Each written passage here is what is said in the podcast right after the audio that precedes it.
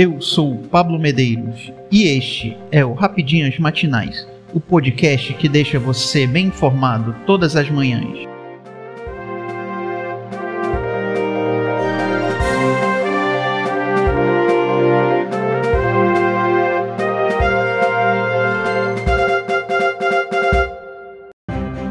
Rússia afirma que candidaturas de Suécia e Finlândia à OTAN são grave erro.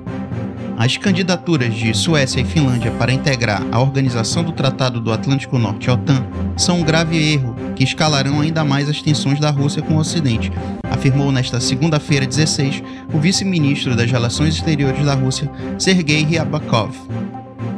Ryabakov disse que o nível de tensão entre seu país e o Ocidente aumentará caso as novas adesões aconteçam, também nesta segunda-feira, o porta-voz do Kremlin, Dmitry Peskov, afirmou que a Rússia acompanhará de perto as candidaturas de Finlândia e Suécia para a OTAN, que, segundo ele, não fortalecerão a arquitetura de segurança da Europa. Ryabkov disse que a resposta da Rússia dependerá das consequências práticas da adesão dos dois países nórdicos à aliança militar ocidental. Biden denuncia ataque racista em supermercado.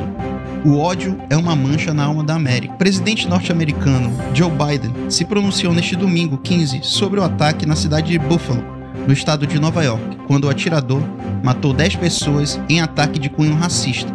A Casa Branca descreveu o crime como um ato de terrorismo doméstico. O jovem branco de 18 anos, fortemente armado, disparou contra várias pessoas em um supermercado de Buffalo.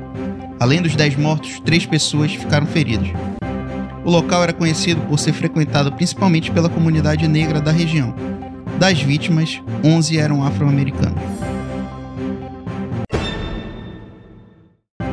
Segunda-feira, 16 de maio de 2022. Vamos às principais notícias.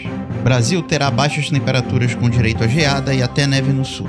Diversas capitais brasileiras enfrentarão frio intenso nesta semana.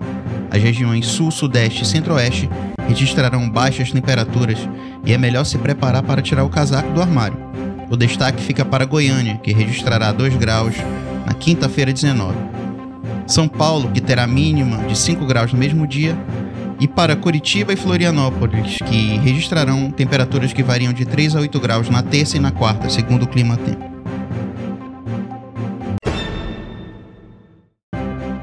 Acusação de racismo atinge Corinthians, embalado para a semana decisiva. O empate por 2 a 2 do Corinthians com o Internacional, jogo válido pela sexta rodada do Campeonato Brasileiro, ficou marcado pela acusação de injúria racial feita pelo volante Edenilson contra o lateral português Rafael Ramos. Em meio a esse momento conturbado, o Corinthians tem pela frente uma sequência de jogos que pode definir o rumo e o clima da equipe ao longo da temporada.